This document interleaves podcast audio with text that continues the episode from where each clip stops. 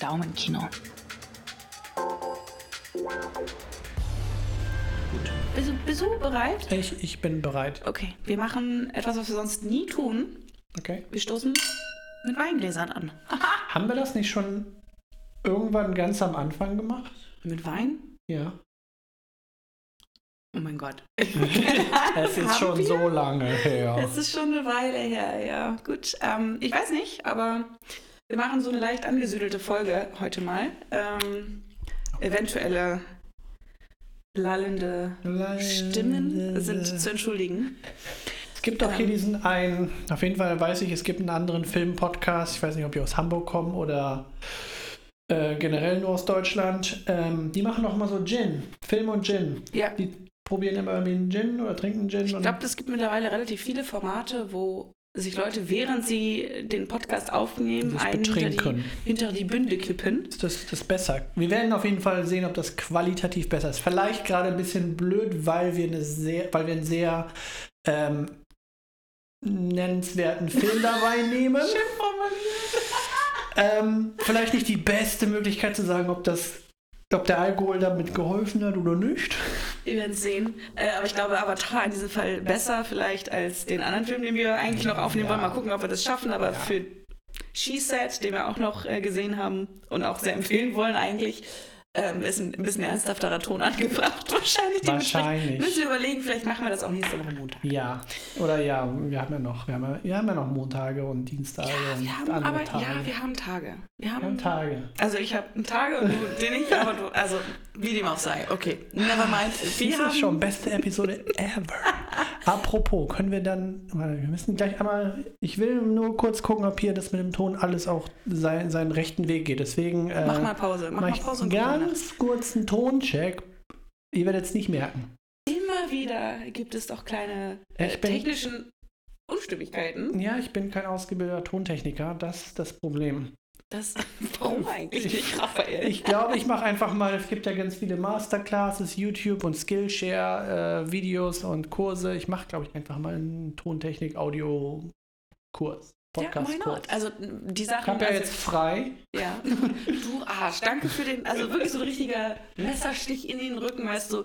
Ich, die jetzt noch wirklich den Rest des Jahres arbeiten muss, ne? Und du, der jetzt halt, naja, gut. Und wessen Fehler ist es? Ja, kann ich ja nichts für, wenn ich Urlaub geplant habe mit Leuten, die dann meinen, man müsste keinen Urlaub mehr machen. Das, das geht ja gar nicht. Da kann ich ja gar nichts für. Naja, gut, dann Ja. habe ich halt Von nun an gemacht. planen nur noch wir Urlaub zusammen. Wir sowieso. Und dann- ich muss das Skifahren wieder mir noch aneignen und Ja. dann, Das wird super. dann äh, machen wir Skiurlaub. Sehr schön. Ähm, Ihr habt wir, alle gehört, wir machen Wir machen Skiurlaub. Skiurlaub. Ähm, wir haben mitgebracht den Film, der jetzt gerade überall im Gespräch ist. Genau, und heute hier erfahrt ihr, ob es Sich äh, lohnt. sich lohnt, sich diesen Film auch anzugucken. Denn er ist gerade in aller Munde. Er ist gerade seit, ich glaube, 13 Jahren in the making. War es das wert? Also, wir sprechen über Avatar. Ja, Der Folgentitel hat es vielleicht schon verraten. vielleicht. ähm, Mit dem Bild. Mit dem Bild. Ähm, genau. Einmal der Vollständigkeit halber. Für die Leute, die unter Steinen wohnen und noch gar nicht so viel davon mitbekommen haben. Was ist das hier alles überhaupt? Avatar The Way of Water. Im Genre Science Fiction, Action, Adventure und Drama. Mensch. Passt super zusammen. Äh, mit einer Runtime von ähm, 192 Minuten. Was mehr als drei Stunden Das sind für die Mathematiker unter euch? Ja, es ist, äh, es ist ein bisschen länger. Ähm, und ein Budget von 350 bis 400 Millionen äh, Dollar. Eine der größten Produktionen ever, ever, ever. Eine der am höchsten antizipiertsten und erwartetsten Mhm. Filme seit Jahren. Ähm, genau, Avatar. Worum geht es, Raphael, in Avatar 2? Das, Wir reden jetzt hier von Avatar 2, weil Way of Water, okay, ne? Genau, Aber es ist Avatar 2, weil Es gibt, kein, es gibt keine Zahl im Titel, aber es ist trotzdem der zweite Teil, denn er schließt im Prinzip direkt an den ersten Teil an, mit einem Zeitsprung. Also es sind wahrscheinlich. plötzlich Kinder im Spiel. Genau, weil die Kinder jetzt auch so um die 13, 14, 15 Erinnerst sind. du dich noch an den ersten Film? Nee, aber das Gute, Ja. das Gute an diesem Film ist, dass der das so erklärt oder so die Geschichte weiterführt, dass ähm, diese Schnipsel, die man so hingeworfen kriegt, weil der sehr nah dran ist an den ersten Teil, Mhm. vom Storytelling, dass du dir, äh, dass es gar nicht re relevant ist, wann man den ersten Teil irgendwann mal gesehen hat. Also du musst den vielleicht sogar gar nicht gesehen haben, Mhm. um hier reinzukommen, finde ich. Ähm, genau, ja, aber ich erinnere mich sehr, sehr vage an, was ist nochmal in Avatar 1 passiert, war das relevant, muss ich da nochmal nachgucken. Ich hatte jetzt auch null Intention, weil ich den Film ja generell erstmal gar nicht sehen wollte. Also, Ähm, vielleicht kurzer Exkurs, Ja. warum Raphael ihn doch trotzdem geguckt hat. Ich hatte geguckt, das Savoy hatte halt ähm, bei Instagram gepostet, hier sind noch Karten da für die Vorpremiere. Oder den Vorpremiere-Tag, weil am Mhm. Vorpremiere-Tag liefen drei Vorstellungen. Ja. Und äh, dann sagte ich so, ach komm, for the looks, Raphael. For the wollen, looks. wollen wir ihn gucken, for the looks? Und er so, I'm hooked, let's go. Ja. Und das war ungefähr die Geschichte, die ich. Raphael breit gelabert habe. Das hat nicht lange gedauert, das ging relativ schnell und unkompliziert. Also haben wir, ich mit meiner Schniefnase und Raphael, der nicht motiviert war, ähm, abends dreieinhalb Stunden im Kino gesessen. Für den Podcast. Für, Für- nur, nur für euch. Dafür, dass wir, Für unsere zehn Zuhörer. dass wir, diesen, dass wir diesen einen Film, der jetzt ja in aller Munde sind, gesehen haben Ja. und äh, damit wir an den Diskussionen teilnehmen wir eine können. Meinung haben können, genau. Ja. Ähm, ja, also storymäßig ist dieser Film, weil er ja auch relativ lang ist, äh, eigentlich sehr dünn. Also es geht wirklich darum, dass der Hauptprotagonist aus dem ersten Teil und der Hauptantagonist aus dem ersten Teil, was ja zwei Militärmenschen waren, und ähm, ich weiß jetzt gerade ihre Namen nicht, ist auch irrelevant. Auf jeden Fall die beiden, die sich gegenüberstehen im ersten Teil, stehen sich auch gegenüber im zweiten Teil. Mhm. Denn, obwohl der, äh, der Antagonist im ersten Teil gestorben ist, He's not really dead, isn't he? hat man das natürlich ganz schnell super schön erklärt, weil sie haben dann einfach, weil die Technik ja da ist, haben sie die, die Erinnerung und äh, alles, was, was eine Person ausmacht, gespeichert auf so einem USB-Stick, den auf die Erde geschickt, falls was passieren sollte, was ja dann Mhm. passiert ist, dass sie dann, weil ja diese Avatare ja gezüchtete Körper sind. Körper ne? sind, die die Menschen zumindest benutzen, die sind nämlich leicht anders. Die haben vier Finger anstelle von nur drei Fingern. Also ein richtiger, normaler Nav Navi, heißen die Navi? Navi heißen die, ja. Ähm, haben nämlich nur drei Finger und das sind noch vielleicht kleine andere Details, die anders Schwanz sind. haben sie und sowas, ne? Ja, aber so die Zwischenform, die Avatare. Also, nein, oh Gott. Die anderen haben auch einen. Deswegen, ich dachte, what? No. Oh Mann. Dann so viel nein. Die haben alle einen Schwanz. Nein, nicht Also im so ein- Vergleich, so ein- im Vergleich so ein- zum, zum menschlichen Körper. Ja, Entschuldigung. Nein, nein, nein, die zwischen, die Twitter, nicht Twitter. Was? Was? Wovon redest du? Ich, Entschuldigung. Ich, ähm, ja. Es gibt Ähm. die nachgebildeten Avatare Ja. und die Navis. So, genau. Und, äh, und, die, und die, die wurden halt auf der Erde auch nochmal gezüchtet für so eine Militärgruppe. Und wie gesagt, unser Antagonist äh, und alle seine Gedächtnisse und auch sein Team ähm, wurden quasi nochmal neu produziert und wieder dann zum Planeten Pandora geschickt, um ihre Mission ja, vielleicht doch noch zu erfüllen oder halt, weil es ja schon sehr viele Jahre dazwischen sind, also fast so wie in der Realität 13, 15 Jahre irgendwie so, weil, ähm, Ann-Sophie hat es gerade erwähnt, es gibt mittlerweile Kinder. Unser Protagonist hat sich mit der Tochter von dem König, ähm, weiß ich nicht, Herdenführer da im ersten Teil ja äh, angefreundet und sind ja Schön zusammengekommen. Gesagt, romantisch. Mhm. Romantisch angefreundet. Sehr romantisch angefreundet. und ähm, die haben jetzt drei, vier, ich glaube drei ähm, richtige Kinder und ein adoptiertes Kind, was ja die Sigourney Weaver ist, weil die ja am Ende vom ersten Genau, aber Teil gibt's gestorben, ja aber noch- wiedergeboren Genau, aber wurde. es gibt ja noch Spider. Genau, und noch Also eigentlich noch also zwei Ziehkinder. Ja, genau. Also auch schon keine eine, leiblichen, aber halt mit, mit den Kindern aufgewachsen. genau, schon eine große Familie. Spider ist, äh, ist ein Mensch, der aber sich mit diesen äh, Avatar-Navi-Menschen einfach zusammen, also der, der, Der durfte damals, weil er geboren worden ist auf dieser Forschungsstation, durfte er nicht mit dem Raumschiff zurück auf die Erde gebracht Genau, werden. das Deshalb ist er dort auf der Raum, also auf dieser Station, auf diesem Planeten, auf Pandora, ähm, groß geworden. Genau, und aus irgendeinem Grund hat er äh, keinen Avatar, also kann sich nicht mit oder möchte sich nicht mit seinem Gedächtnis in einen Avatar-Körper ähm, setzen, weil das machen ja andere auf der Forschungsstation, die ja, dann Weil die weiter Luft halt atembar wird dann, wenn du den Avatar nutzt. Genau, dann bist du halt ne, auch stärker, größer und äh, machst halt das, was. Äh, Sonderbar proportioniert aber, ja. ja, das, das auch, genau. Aus irgendeinem Grund macht das nicht, wird hier auch nicht erklärt, ist auch nicht so weiter relevant. Ähm, lange Geschichte, kurzes äh, Endergebnis im Prinzip, weil genau das, was im ersten Teil passiert, die beiden, die sich gegenüberstehen, passiert jetzt im zweiten Teil wieder. Plus Familie. Genau, plus Familie und noch äh, wunderschöne Planetenaufnahmen. Mhm. Aber das ist so quasi die Story. Du hast halt wieder den. den Oh nein, du hast einen wichtigen Teil vergessen. Ja. Denn ursprünglich im ersten Avatar Mhm. fand das Ganze ja in einer regenwaldähnlichen Situation statt. Genau. Und jetzt, wie der Name suggeriert, muss diese Familie ihren, ihren ursprünglichen Lebensraum verlassen und begibt sich in eine andere Zivilisation, die auf diesem Planeten lebt, ähm, Im die im. Wasser leben. Genau. Genau. Und dementsprechend ganz neues Skillset erforderlich. Die Kinder können natürlich schneller adaptieren als die Erwachsenen. Und dann findet das Ganze im Wasserkontext statt. Genau, das macht das Ganze auch alles irgendwie spannender. Und interessanter weil und hübscher. Die, weil die Hauptgeschichte wäre ja genauso gewesen, dass der Dude kommt zurück und möchte seine Rache haben, was ja am Anfang passiert. Aber dann entscheidet sich unser ähm, Protagonist Sally, Sally, oder Jake, ich glaube Jake heißt er, Mhm. ähm, dass er nicht kämpfen möchte und dass er mit seiner Familie einfach fliehen möchte und haut dann dementsprechend ab, lässt seinen Titel vom, vom Tribe Lead äh, stehen und Fallen. liegen, Mhm. gibt ihm mal einen anderen und hier genau, die flüchten in so eine ähm, Wasser, Kolonie. Genau, es gibt Ja. mehrere davon und eine davon ähm, nimmt die halt auch auf. Und genau, das ist halt das Nette, dass dann so ein Moment im Film passiert, wo dann, ja, die versuchen so ein bisschen mit dieser neuen ähm, Umgebung Umgebung klarzukommen. klarzukommen, während dann der Antagonist das, sel äh, das gleiche versucht mit seinem neuen Körper und ähm, versucht halt sich da jetzt auch mal mit diesem, mit dieser Umgebung von der, von der Welt Pandora auch auseinanderzusetzen. Was ganz nett ist, diese Parallelen da so und genau die Kinder jetzt in dem Film ähm, kommen natürlich klär, schneller damit klar, weil Kinder lernen halt viel schneller als Ja. irgendwie Erwachsene. Und dadurch, du betrachtest die Welt als Kind natürlich deutlich anders noch als Erwachsener. Genau, Ne? Und und- dementsprechend hast du halt diese Faszination für diese Welt, die sich eröffnet, die wird halt aus Sicht der Kinder beschrieben eigentlich eher.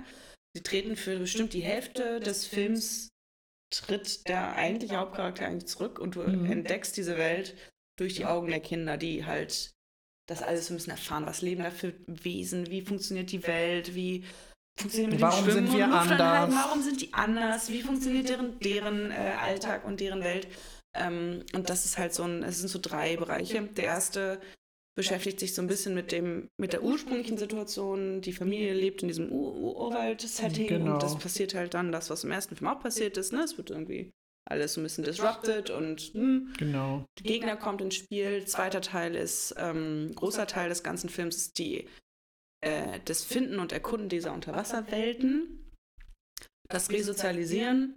Und der dritte Block ist im Endeffekt dann wieder zurück auf äh, Hauptcharakter und seinen Kampf mit, Genau. mit seinem bekannten Gegenpart, Nemesis. Ähm, der General da. Und hab, dementsprechend, also es sind so diese drei Blöcke, die stattfinden und ich würde fast behaupten, der erste, der, der- der zweite, der Mittelblock war der schönste Teil Mhm. des Ganzen. Ähm, können wir später nochmal darauf zurückkommen. Warum und wieso und weshalb. Ähm, vielleicht einmal äh, grundsätzlich zu Avatar. Ähm, denn da ist ja viel passiert in den letzten Jahren. Ne? Also sehr viel. einiges passiert. Ursprünglich waren es zwei Fortsetzungen, die geplant worden sind. Die sollten eigentlich mal ursprünglich im Dezember 2014 und 2015 Und erscheinen. der erste kam 2008 oder so raus, ne? Ja, ich glaube schon.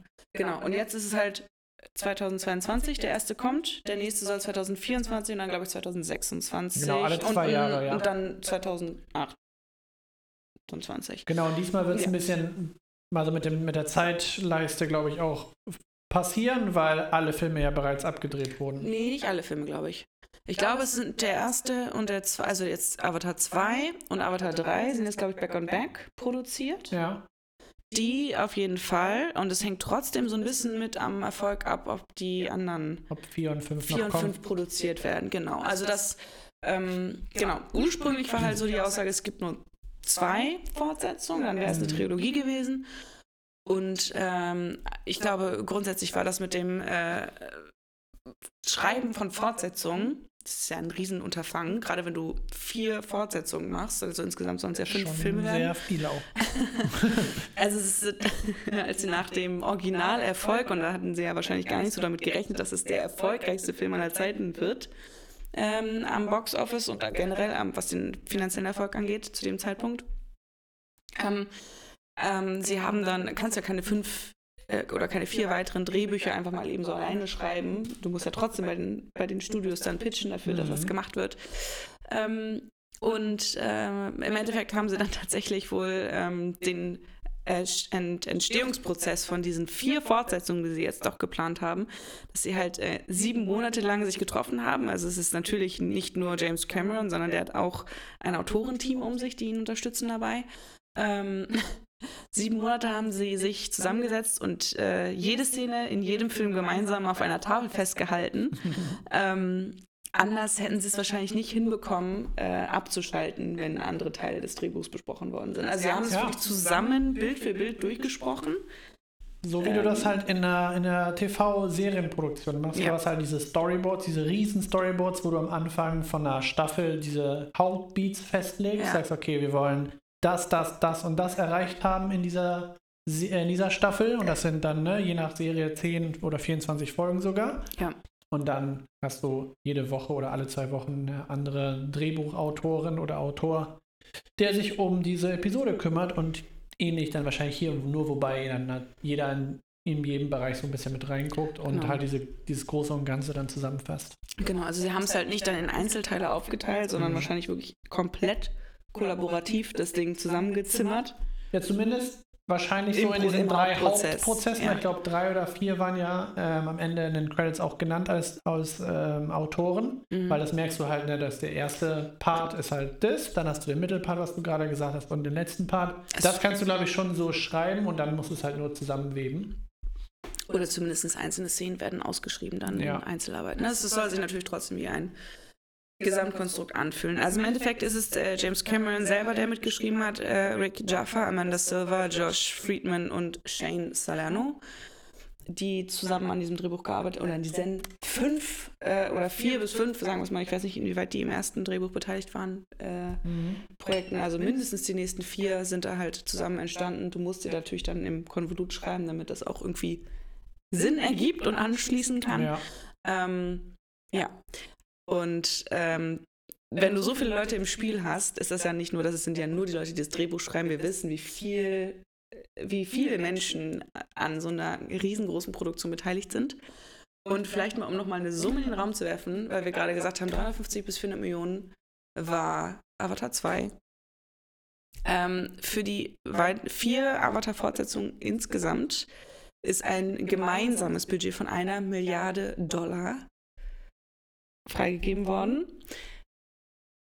Das würde natürlich übersetzt halten, wenn du Split ist, 250 Millionen Dollar pro Film. Mit 350 bis 400 Millionen sind wir jetzt schon ein bisschen drüber. Da ist wahrscheinlich aber auch Werbe, Werbung mit drin schon Mhm. vom Studio aus. Ähm, dennoch darf man nicht vergessen, dass, das mit, dass damit jeder Film dieser Avatar-Linie zu den höchsten Produktionsbudgets aller Zeiten gehört. Also ähm, vielleicht noch mal kurz ein paar andere Namen reinzuwerfen, die in einem ähnlichen ähm, Budget liegen oder beziehungsweise in einem Budget, der, das über äh, 300 Millionen Dollar Ja. äh, liegt. Da ist dabei Pirates of the Caribbean am Ende der Welt von 2007. Äh, Fremde Gezeiten 2011, also auch Pirates of the Caribbean. Das war ja auch so der Kassenschlager schlechthin. Wir wissen, Avengers war wahnsinnig teuer, Age of Ultron war schon wahnsinnig teuer, Justice League war wahnsinnig teuer. Ähm, und Infinity War war auch, äh, und Endgame. Die waren natürlich auch lang jeweils über diesen 300 ähm, Mhm. Millionen US-Dollar Produktionsbudget. Ähm, Weil halt das sind halt nicht viel viele CGI Filme, die da drüber, ne? genau, es sind halt nicht viele Filme, die da drüber liegen, weil genau, ähm, wenige Filme sind so CGI-lastig wie diese Bereiche Ja, und und, vor allem Franchises, ne? also die wirklich in großen, in großem Maßstab stattfinden. Und, und wir erinnern uns an äh, einer der, der Publikumslieblinge Moonfall. Mhm. Der hat ja auch irgendwie 200 Millionen gekostet Aber und war damit der teuerste Independent- Action-Independent-Film. Genau, von selbst, selbst aufgebracht. Ne? Nicht ein großes Studio, was Ja. das macht, sondern independent finanziert. Also das ist schon krass. Das, das ist immer noch, wo ich denke, und das Ding ist so gefloppt, das tut so weh. Es muss so wehtun, weil der hat wahrscheinlich gedacht, oh, ich mache da mir noch drei weitere Teile und es wird ein super geiles Franchise, was ich mir hier aufbaue. Und der erste Teil war einfach nur Garbage. Ja, das, also, naja, gut. Ähm, Zurück zu Avatar. Was kein Garbage ist, denn bildlich, Gewalt. Gewalt. Das ist ein gewaltiges Ding, was der da äh, äh, einfach geschaffen hat, weil Genau. CGI beim ersten Teil war ja schon, okay, man, man sieht, ja, es Ja, ist alles 3D sehr auch schön. erstmal 3D richtig, hat einen ne? Hype bekommen. Ja. Mal gucken, was es jetzt a hier wird. Und Ja. ähm, 3D macht es halt, finde ich, auch sehr schön, weil Ja. es wirkt sehr tiefgründig, so Mhm. von dem visuellen alleine, weil Mhm. Das, dafür ist so ein 3D-Effekt echt cool. Und Ja. gerade wenn man bedenkt, das ist jetzt nicht so ein Ding, was man im Nachhinein macht. So, weißt du was, wir können noch ein bisschen mehr Geld verlangen, wir machen noch einen 3D-Effekt drauf, was ja viele Filme gemacht haben nach Ja, diesem ersten Hype von Avatar. Bildes, ja. Jetzt ist es so, oder bei Avatar ist es ja immer, immer schon so gewesen, das ist halt Teil von dem Storytelling. Teil der Und ich Produktion finde auch, ne? Mhm. Ähm, als wir die Trailer gesehen haben, jetzt ja ein paar Mal äh, vor einigen Filmen, Mhm. dass jedes Mal, wenn der Trailer oder so ein Teaser-Trailer eher, Mhm. vor, also in 2D gezeigt wurde, dachte ich so, ne. Und dann hatten wir den einmal in 3D vor ähm, Auch Tor, äh, Tor gesehen. Tor gesehen haben, genau, im Sommer. Und ja. da dachte ich auch so, okay, okay, das sieht schon viel besser aus. Also Ja. es wirkt auf jeden Fall irgendwie cooler. Ja. Und ähm, ich Genau. muss jetzt auch sagen, nachdem wir den Film gesehen haben in 3D, also es war schon super schön. Also gerade so diese schon Welt, die aufgebaut wurde, Ja. diese Mimiken und Animationen von diesen Das Avatar. Licht, auch das sieht Wasser, so die Welten, das ist so realistisch schön. aus. Also die stehen nebeneinander, so, so ein blauer Avatar-Körper und so ein, und so ein Mensch. Du siehst keinen Unterschied. Also das also es sieht halt wirklich aus, als wäre das, wären das echte Viecher da. Ja. Es ist wahnsinnig beeindruckend. Also das können wir, glaube ich, schon mal vorwegnehmen. Visuell ist das Ding eine super Bombe. Ja, Es ist total krass. Ich habe äh, neulich auch im Company-Channel geschrieben, wenn ihr ihn gucken wollt, guckt ihn, guckt ihn in 3D und guckt ihn in dem größten Kino, was ihr kriegt. Also in Hamburg wäre das halt das Savoy oder das, Das Dammtor, ja. das Dammtor äh, Kino 1. Anders geht's nicht. Also das wäre alles für andere wäre eine Verschwendung, weil es ist so, so schön. Story, wie gesagt, besser als erwartet, aber jetzt nicht. also, ja, war beim ersten Teil ja auch so. Ne? Story war so, ja, okay. Ja. Viele haben gesagt, hier Pocahontas äh, in, In Blau. in Blau, genau. Der zweite Teil, finde ich, schließt ganz gut an und erklärt alles, was man wissen muss für den, für den Rest des Films. Also es war jetzt nicht so, ich habe den ersten Teil vielleicht vor, weiß nicht, fünf, sechs Jahren das letzte Mal gesehen. Ich Mhm. weiß nicht mehr. Hat mir jetzt nicht gefehlt, dass da irgendwas gefehlt hat. Der- Der Film an sich erklärt genug. Ja. Und ähm, gerade durch diese schönen Aufnahmen, weil er hat sehr schöne Unterwasseraufnahmen, super Bildgewalt. Alles im Tank übrigens auch, es sieht ne? so geil aus. Ich dachte, ich habe noch nie so geil irgendwie so diese Unterwasser. Es sah so schön blau und Licht. Ja, Licht. Mega. Alles, Ähm, ja. Genau, auch diese, diese, diese riesen, keine Wale sind ja das spezielle Tiere, die auf Pandora leben, aber sehen doch halt aus wie große Killerwale irgendwie. Mhm. Super nett, super schön, diese Augen, diese, diese Effekte, die sie einfach gemacht haben. Ja. Mega, mega. Und Ja. die ganze Zeit, was vielleicht ein bisschen viel ist, aber hier hat es irgendwie geholfen, die ganze Zeit Orchestermusik. Also es gab, glaube ich, keinen Mochtest du den Moment. Score? Ich fand ihn ein bisschen langweilig. Ich fand ihn ein bisschen cheesy, ehrlich Deswegen, gesagt. also ich fand, es gab keinen Moment, wo, glaube ich, keine Orchestermusik gespielt Es hat. Irgendwie, das war ein bisschen kitschig. viel. Oh, aber zwischendurch, ich war zwischendurch, okay Leute, es ist wirklich pathetic jetzt gerade. Ne? Es ist wirklich so, oh, und war- Streicher und hier ja, nochmal Streicher und da nochmal Streicher. Und es war, größer. Oh mein Gott, es war so, so viel Musik da drin und sie war sehr kitschig. Also ich fand, es war sehr kitschig. ja, genau, aber es passt irgendwie auch in die Welt und es ist ähnlich wie bei, bei einem äh, Avengers, diese, die Musik oder Ja, das Orchester. ist episch. Episch ist immer cool. Kitschig Ja, ist immer so. mir ist auch epische Momente gehabt, aber ich finde, bei Avengers ist es auch so. Die Musik Tut es. tut nicht so viel. Mhm. Sie ist einfach da und macht so den Film halt irgendwie ganz nett. Aber es ist Okay. nicht so ein, so ein, Ja. so ein Nolan, äh, oder das ist nicht eine Nolan, das ist ja hier, ähm, Ja, aber doch Nolan ist schon ein schönes Beispiel, weil das halt sehr auf den Punkt dann ja, ja, wirkt. aber äh, ne? Nolan macht ja nicht die Musik, es macht ähm, Hans Zimmer. In Nolan-Filmen macht er das so bombastisch. Und da ist es so ein Ding, wenn du das hörst, du weißt sofort, okay, das ist Inception, okay, das ist Dark Knight. Ja, ich könnte ja jetzt nicht sagen, welcher von den Scores Avengers Endgame oder Infinity War oder generell, ob das jetzt ein Avengers-Score ist, ähnlich bei Avatar. Avatar 1, 2, 4 wahrscheinlich auch, Ikea. wird alles okay sein. Ist, wie gesagt, ein bisschen viel so nur an Score, weil es, war kein, es gab keinen Moment, wo Richtig es ruhig ist, war ja, und man ja. irgendwie wirklich Drama oder irgendwie ein bisschen Charakterentwicklung nur durch den Charakter gezeigt hat, sondern Ja. es war immer irgendwie entweder super visuell und Ton. Ne? Genau, es war Mhm. immer untermalt. Entweder war es super episch, weil der gerade irgendwie zum ersten Mal mit so einem Ding geflogen ist und alle so, yay! Oder das war halt so ein bisschen, oh, er ist ganz alleine und muss mit dem, mit dem Wal sich befreunden ja. und da haben wir auch so eine Untermalung. Mhm. Kann nett sein, war aber sehr viel, weil es halt Ja, einfach ich die ganze Zeit passiert. Ich fand es auch ein bisschen lang, also langweilig. Es tut mir so leid, es ist sehr. die ganzen Orchester. Also ich fand es ein bisschen, also den, ich war vom Score ein bisschen enttäuscht, ehrlich gesagt.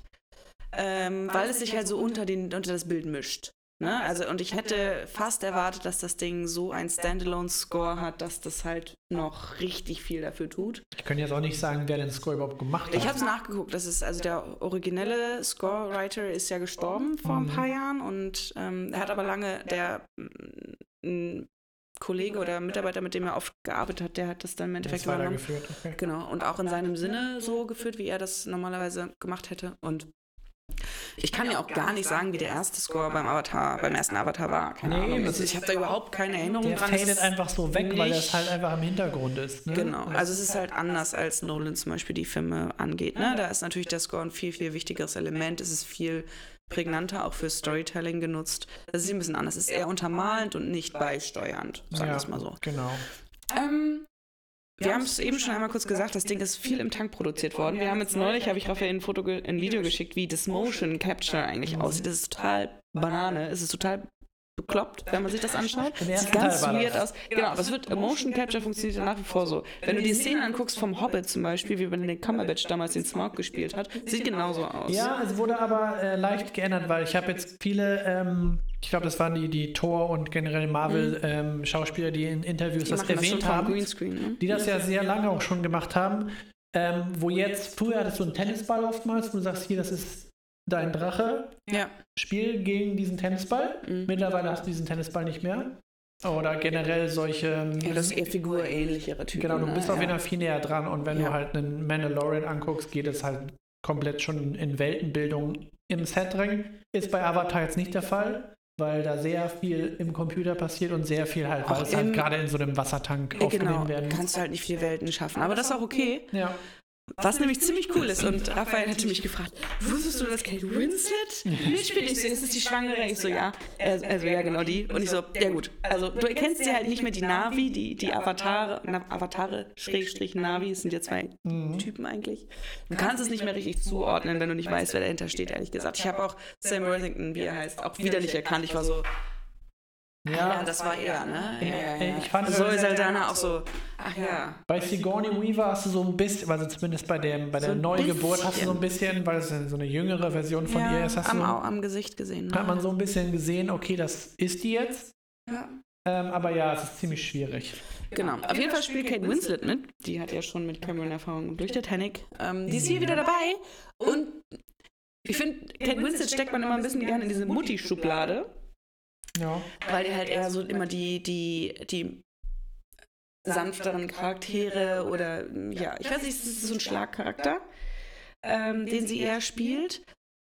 Hier wiederum auch ein Mutti-Charakter in Anführungsstrichen, also Tribal Leader, die schwanger ist, aber Hardcore Badass in diesem Film ist, weil sie einfach in den Unterwasserszenen, sie hat Tom Cruise geschlagen, was den Unterwasser, äh, Was das Luftanhalten das angeht. Luftanhalten unter Wasser angeht, und denn sie hat nämlich äh, über sieben Minuten Stell dir das mal vor. die Luft angehalten, weil sie sind ja wirklich zum Tauchen Ja. fürs Motion Capture unter Wasser, damit du halt das Motion Capture unter Wasser wirklich auch aufnehmen kannst, ne? weil das Gesicht ist ja an, funktioniert ja anders unter Die Wasser. Haare auch und Die alles. Haare, alles. Das ist für mich ganz lustig Oh, bei, so bei, bei Aquaman. Wenn du dir mal da die Behind the Scenes anguckst, du weißt ja, Jason Momoa mit seinen langen, super, Ja. mit seiner Mähne, Ja. alles in so einem Dutt, weil das wurde Weil das alles CGI gemacht. Ja. es ist, es ist irgendwie da schon schon traurig, weil normalerweise, klar, wenn du dann ins Wasser gehst, die Haare wehen so ein bisschen anders. Ja. Aber da wollten die das aus irgendeinem Grund Ja, was alles, hast du die Dinger einmal im Gesicht, weißt Ja, du? dann? wahrscheinlich, ja. ne? Haben sie das alles in CGI gemacht und dann haben sie einfach alle so einen, einfach nur alle so, So ein einen Bann. blauen Bann irgendwie auf dem Kopf, Ja. damit sie die Haare machen können. Sieben Minuten hat Kate Winslet die Luft angehalten unter Wasser und hat damit Tom Cruise, Tom Cruise, den Master of Stunts, ähm, himself in Mission Impossible Possible Rogue One. Most Possible. Rogue, Rogue Nation. Rogue One war was anderes. Ja. Ähm, Rogue Nation hat sie ähm, ihn überboten, was das Wasser, an, Wasser, Wasser anhalten, Luft anhalten, Aber unter Wasser angeht. Ist das ein Weltrekord für es ist Hollywood inoffiziell, aber oder das ist wird das ja ein nicht Weltrekord, Weltrekord? Nein, das anhalten? ist, nein, das ist, ist kein offizielles Ding, weil die, die nehmen das ja nicht bei Ja. jeder Szene auf, wie, wie lange die das und dokumentieren das. Wenn du das ins Guinness Buch der Rekorde eintragen Genau. musst, muss jemand von der Jury da sein, um das offiziell auch zu bestätigen, Genau, dass das so und ist. den Timer da halt. Genau, aber dementsprechend, ähm, sie hat ihren eigenen Rekord äh, um eine Minute fast geschlagen. Also es war schon krass. Äh, sieben, über sieben Minuten die Luft anzuhalten. Ich meine, deine Lunge gewöhnt sich dran, wenn du unter Wasser dann regelmäßig viele Szenen machst, klar. Aber auf sieben Minuten zu kommen, das ist schon eine Hausnummer. Ähm, äh, Gerade wenn man bedenkt, dass Tom Cruise eigentlich noch viel mehr Stunts selber macht und viel mehr im Actionbereich Ja, unterwegs ist- als Kate Winslet, ne? Ja, ja. Dementsprechend äh, Chapeau. Chapeau, an Chapeau Kate an Winslet, die Winslet. Ähm, und an alle anderen Darsteller auch, weil das ist schon, glaube ich, sehr, sehr anspruchsvoll, so viele Szenen unter Wasser zu drehen Hm, in einem Tank. kann mir Das ist schon krass, Kann ich mir ich. vorstellen. Alle in diesen komischen Ja. grünen, blauen Suits und dann halt alles noch unter Wasser. Also ist schon ordentlich. Der Film ist in Neuseeland produziert worden in großen Teilen und hat tatsächlich 140 Millionen ähm, neuseeländische Dollar als öffentlichen, als öffentlichen Mittel. Nicht Komm. schlecht. Nicht schlecht. Ähm, aber es gibt ja auch so, gibt es ja fast in jedem Land, gibt es so Förderung für Ja, internationale Kulturförderung, ja. Genau. Ähm, das ist ja auch, und in dem Fall waren es halt 140 Millionen, also an Geldern, die da reingeflossen sind, kann sich Avatar nicht beschweren. Ähm, ja, das ist schon eine ordentliche Hausnummer. Mhm.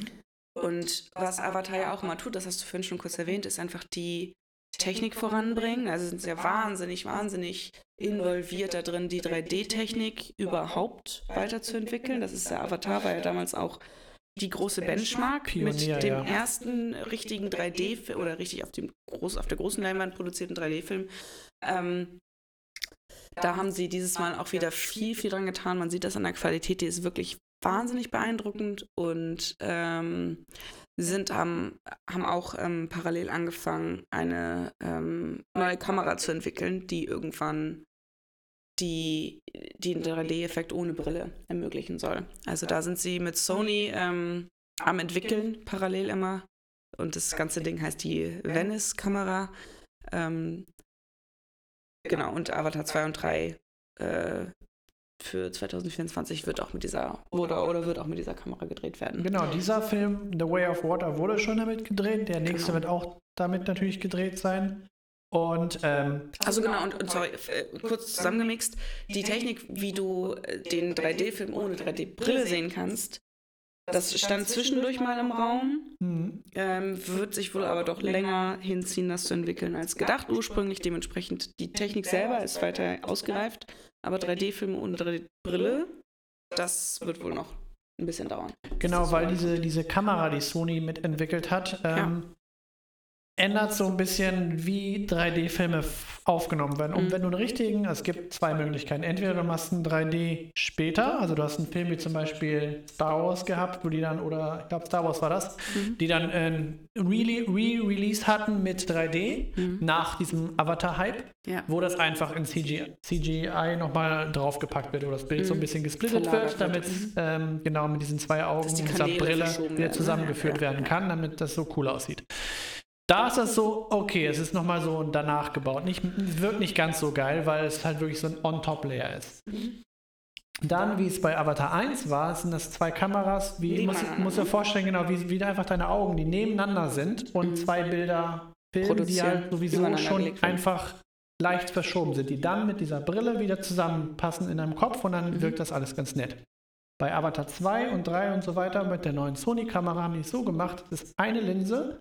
Über eine andere, ne? Und du hast eine andere Linse, die unten dran ist, die mit Spiegeln diesen Effekt machen kann, weil das äh, so wirken soll, dass es halt nicht zwei Bilder, die nebeneinander aufgenommen werden, sondern irgendwie anders. Damit deine Augen, weil du es ja egal ob du im linken oder im rechten Auge sehen kannst, das ist trotzdem für dich, weil wir sehen ja nicht leicht verschobene Bilder immer, weil das Hirn, das Hirn macht das schon. Ja. Und das soll diese Kamera auch machen mit diesen Spiegel, äh, sehr, sehr komplizierten Spiegeleffekten, wie das mhm. gemacht wurde, dass es nur eine Aufnahme wird, dass es schon übereinander liegt, aber dass diese Dimension, diese Tiefe entstehen kann. Mhm. Und das ist scheinbar mit dieser Kamera möglich. Nur jetzt muss halt natürlich noch die Projektoren in allen Kinosälen müssen das natürlich auch noch abspielen können, weil ja. dieser Effekt jetzt gerade ja nur in den Kinosälen sind zwei große Projektoren, die gerade nebeneinander stehen. Mhm und das auf, den, auf die Leinwand äh, projizieren. Ja. Das muss jetzt halt wiederum mit einem anderen Projektor gemacht werden, dass es halt nur ein Ding ist und wir mhm. das dann ohne Brille gucken können. Ja. Gibt eine tolle Doku dazu oder so, einen, so einen kleinen Ausschnitt auf jeden Fall auf YouTube, den man sich dazu angucken kann, wie James Cameron, weil der tatsächlich einer der wenigen, oder ich glaube, es gibt schon viele, die es machen, aber einer der wenigen großen äh, Regisseure, das auch also der, der, der, steht hinter der Kamera. Also mhm. es ist eher nicht, der ist kein Kameramann, der das noch macht, sondern der steht immer, du siehst das in diesen, diesen Tankaufnahmen, es ist immer James Cameron, der die Kamera hält. Mhm. Und das finde ich ist selten, gerade bei so großen Produktionen. Mhm. Normalerweise ein großes Team an vielen Kameramenschen mit mhm. ganz viel extra Erfahrung und ja, so weiter. Ja, trotzdem jemand, der Director of Photography macht, wahrscheinlich, der das dann auf jeden Fall macht, aber er will halt durch er die will Kamera Dinge halten. Er, er, steht da und hält er, das Ding. Er will Dinge halten. er, er, hält das Ding. Let me hold this. Okay. Ja. Sehr gut. Ja, also es ist viel, viel Neues passiert, was die Technik angeht. Auch dieses Unterwasser ähm, Motion Capture System, was sie entwickelt haben, ist neu in Avatar.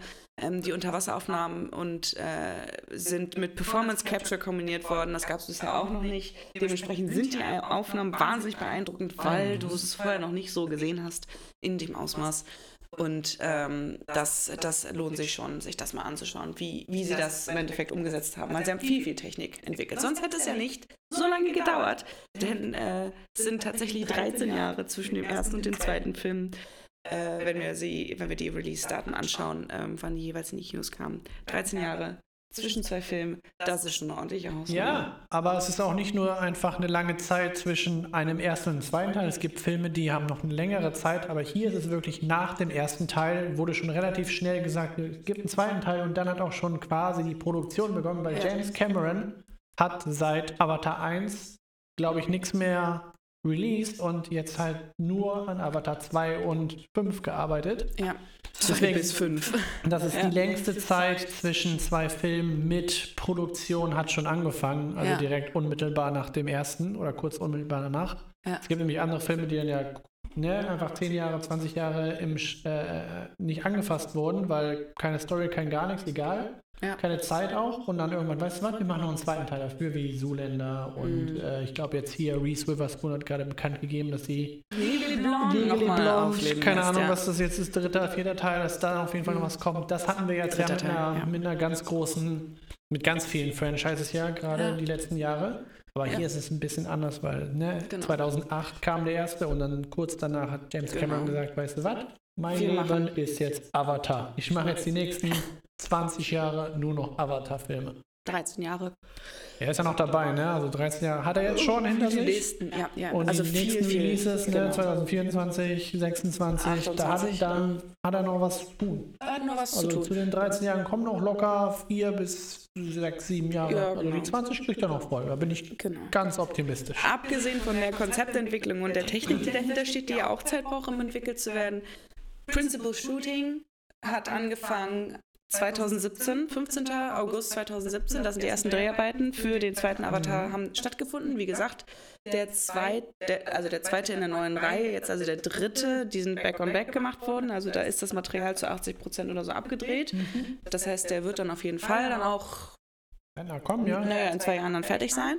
Weil da ist ja wahnsinnig viel Post-Production, dürfen wir nicht vergessen. Mhm. Und fertiggestellt worden, das fand ich nämlich auch ganz interessant, ist das Ding wirklich kurz vor knapp dann fertiggestellt wurde es am 23. November 2022. Also so kurz bevor das Ding offiziell in die Kinos gekommen ist, ist es fertiggestellt worden. Also wirklich so auf den letzten ja, die haben da bestimmt immer noch mal so, so, oh Gott, oh Gott. Die haben da Oh bestimmt immer noch mal irgendwie eine Camera und so, ja, da können wir noch was machen, da, da können wir noch ein bisschen was anpassen, dass du immer mal wieder zurückkommst, äh, kann ich mir gut vorstellen. Ja, also das muss wahnsinnig umfangreich gewesen sein, gerade Post-Production. Und Ähm, das sieht man, also der Film sieht bombastisch aus, also Ja. gerade und vielleicht auch nur dafür muss man sich dann echt mal im Kino angucken in 3D, weil der wirkt richtig schön, gerade was das Bild und dieser Effekt an sich hat und auch dieses ganze neue CGI. Es wirkt, weil es auch 60 Frames, glaube ich, sind.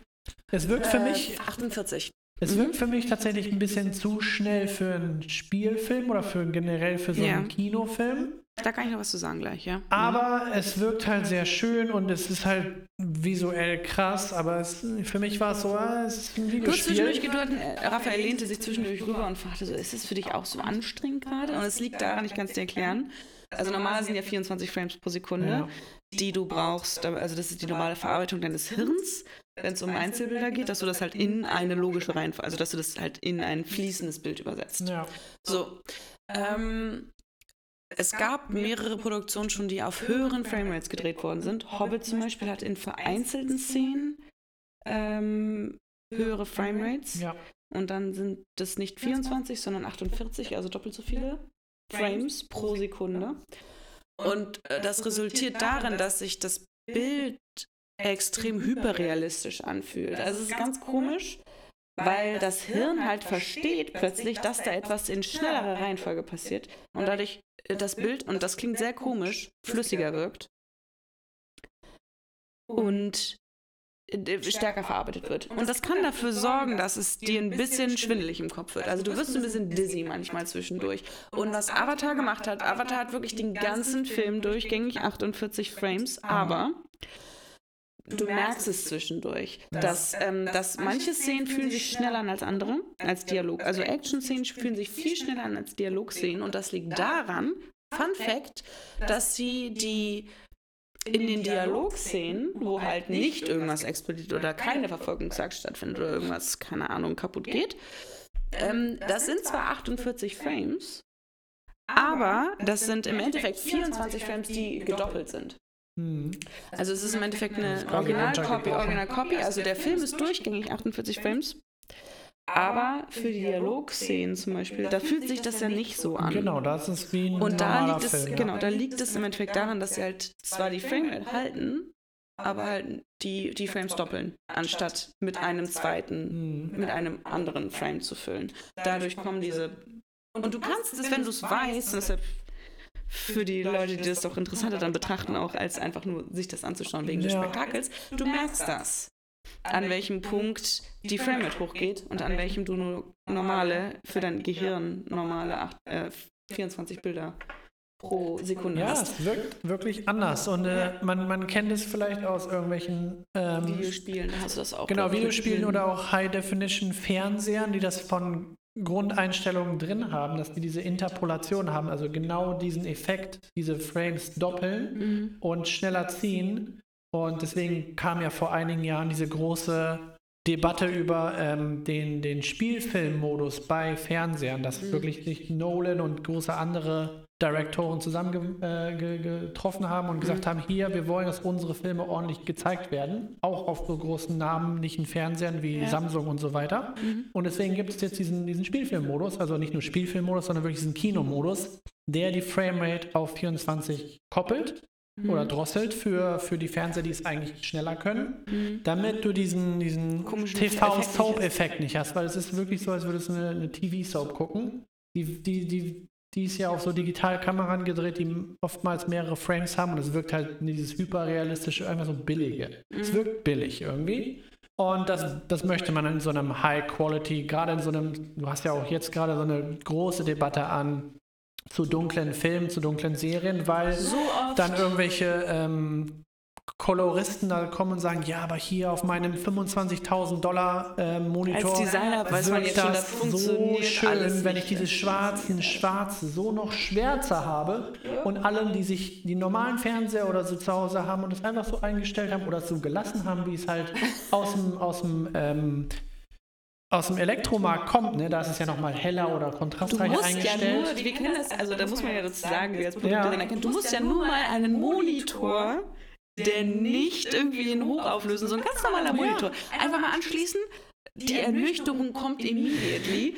So Accessibility verstehst du plötzlich, weil der Kontrast ist so scheiße Ja. oder viel zu doll. Es funktioniert einfach alles gar nicht. Es sieht alles scheiße aus, es sieht komplett anders aus als auf deinem schönen Retina-Display, das wir nochmal verwöhnt sind zu nutzen für unsere Arbeit. Es groundet dich sofort und so. Das sollte man eigentlich mal den, den, den Editor manchmal an die Hand geben. Guckt euch das Ganze nochmal in irgendeinem random Büro auf irgendeinem Monitor an und versteht mal bitte, dass das Ding nicht so funktioniert. Deswegen hast du ja so oft Leute, die dann sagen, ihr müsst mal einen Film im Kino gucken. Warum sagen die das? Nicht, weil die mehr Geld wollen, das wahrscheinlich auch, aber da ist es eingestellt. Da hast du, den Ton hast du geil eingestellt. Du hast dieses Surround-System, du Ja. hast die Farben, alles perfekt, wie es sein soll. So wie es auch in deren Studios abgearbeitet Ja. wurde, abgefilmt.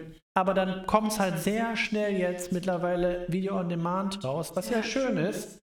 Andererseits, wenn man das nicht eingestellt hat oder einfach nur so gelassen hat, oder jetzt mittlerweile gibt es halt diese, diese Einstellung, wenn man denn daran denkt, dass man das einmal auf diesen Modi hat, dann hat man eine schöne, schöne Erfahrung. Andererseits wird es dann entweder zu dunkel, zu hell, zu kontrastreich, zu schnell, weil auch die Framerate damit drin hängt.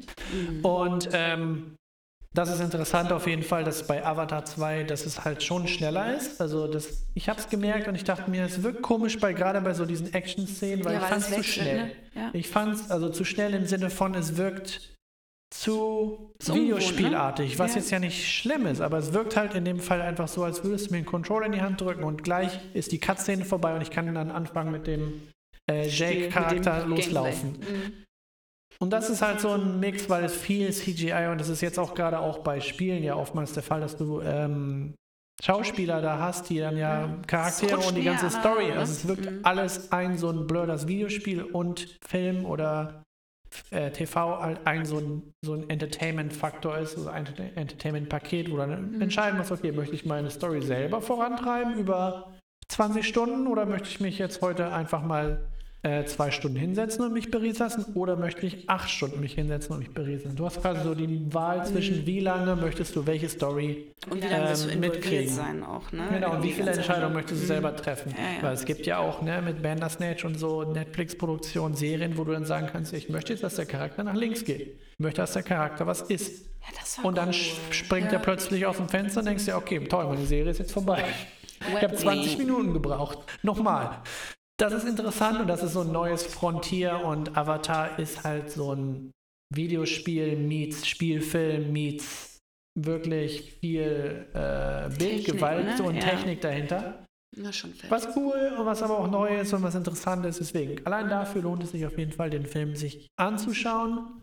Ähm, drei Stunden 20, drei Stunden 10, was das jetzt ist, eine lange Zeit. Zeit. Also ich Ja. möchte jetzt auch nicht lügen, dass ich zwischendurch ein bisschen müde wurde. Dachte, oh, jetzt ein ne? Päuschen. Ne? Sehr gut, ja. Unser Kino zum Beispiel, ich finde es gut. Äh, zeigt, macht keine Pausen. Es gibt andere Kinos, gerade so die, die äh, Cineplex-Kinos unter uns, die machen nach zwei Stunden 20 ja schon irgendwie eine Pause. Ich mag solche Spielfilmpausen nicht. Ähm, wenn ich im Kino bin, das finde ich ein bisschen doof, weil dann bist du so gezwungen. Okay, jetzt hast du nochmal 15 Minuten. Und alle dann auf laufen Klo. alle, auf, Alle aufs Klo. Genau, alle Oh laufen Gott. aufs Klo und das bringt dann auch nichts. Dann sitzt du da, nee, alles doof.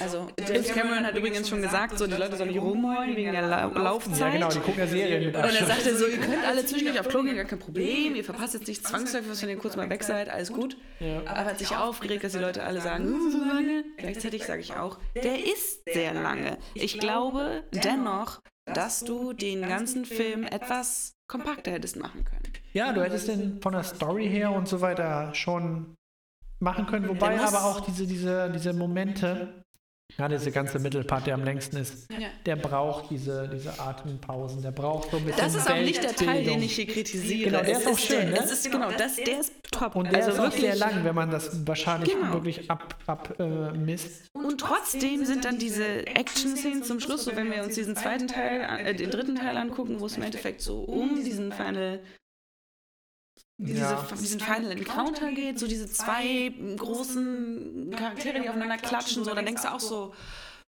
ja, das ist, glaube ich, auch sehr viel Story also, und da war dann Action, die einfach nicht passt. Und Kuppel 11 auf Crack und oh Gott und hier noch was in der Luft und da nochmal eingeschlossen und da was und es war sehr so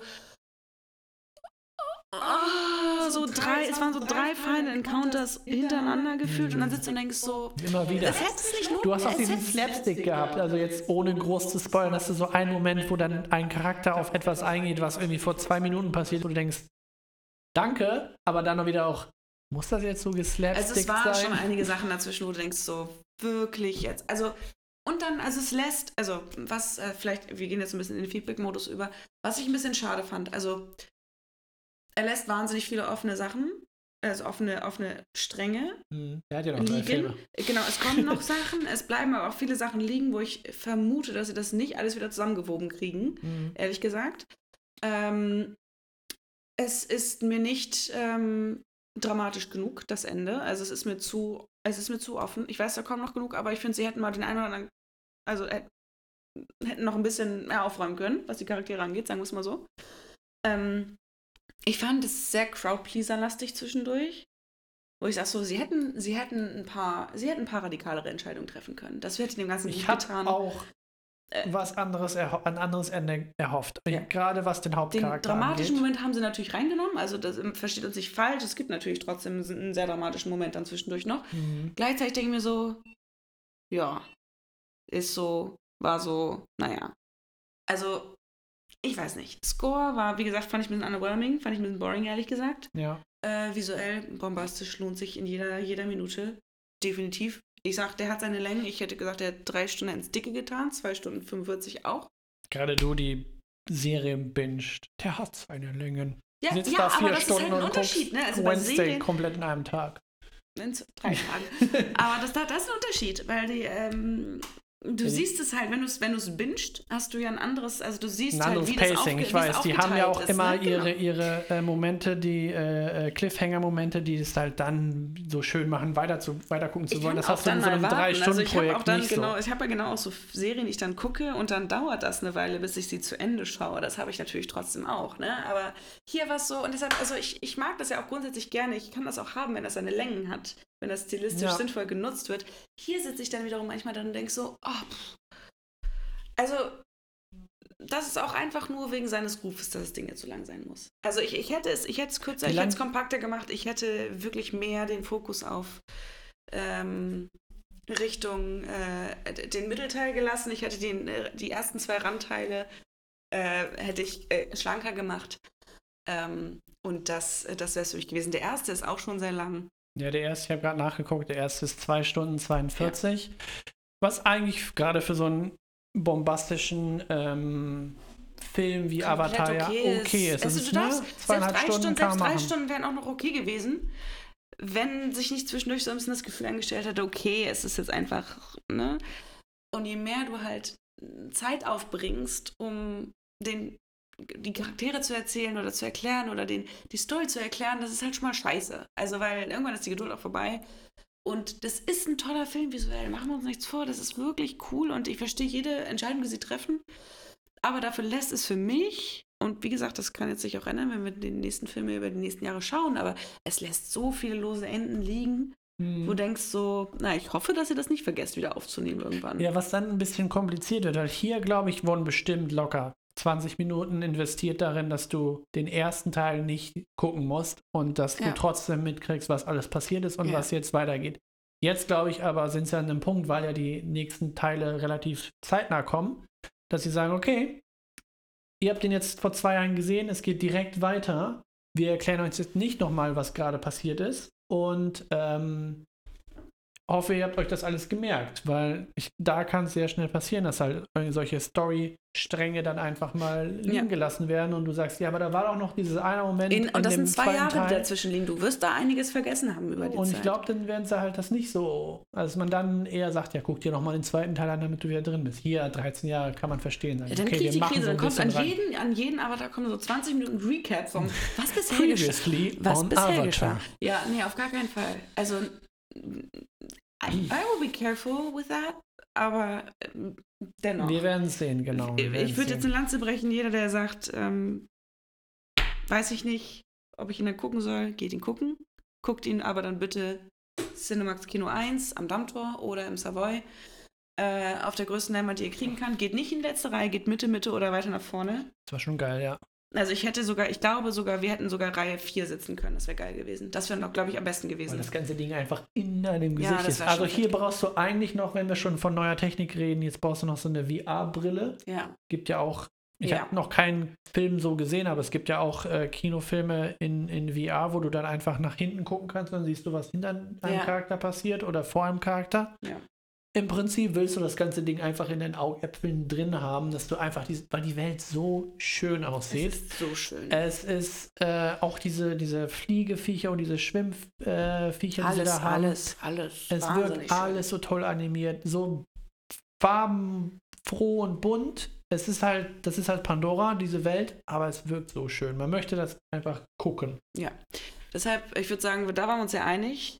Ja, also Ähm, dafür kann ich auf jeden Fall sagen, geht ins Kino, it. schaut euch das in 3D an, weil ich bin von den 2D-Trailern nicht überzeugt gewesen und ich glaube, dann wirkt er auch ein bisschen Langweilig. Ja, underwhelming. dann kann es auch wirklich, dann ist es wirklich underwhelming. Weil, Weil dann, dann ist es fehlt, so. Dann fehlt diese Tiefe, diese, dieser 3D-Effekt einfach mitnimmt. Was einerseits ein bisschen schade ist, dann weißt du, das ist kein Film, der funktioniert. Es gibt Filme, die funktionieren, mit dem billigsten egal Setup, wie du, ja. genau, egal wie du sie guckst, ob du sie auf deinem Handy guckst, wo auch dann Nolan dich wahrscheinlich dreimal verprügelt. Aber er funktioniert Mein- trotzdem. Auf meinem AirPod. er funktioniert trotzdem drauf und du hast, freust dich drauf, ne, Ja. den da zu gucken. Aber dann halt auch im Kino, egal was für ein Kino.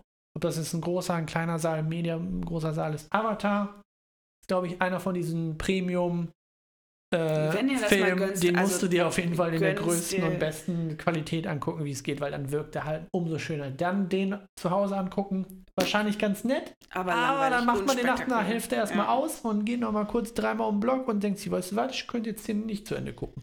Bin Ja. ich trotzdem noch happy. Deshalb, geht dafür ins Kino, wenn ihr Bock auf den habt, geht ins Kino, guckt euch das an. Ja. Lasst euch einmal die Augen wegbrennen. Es lohnt sich.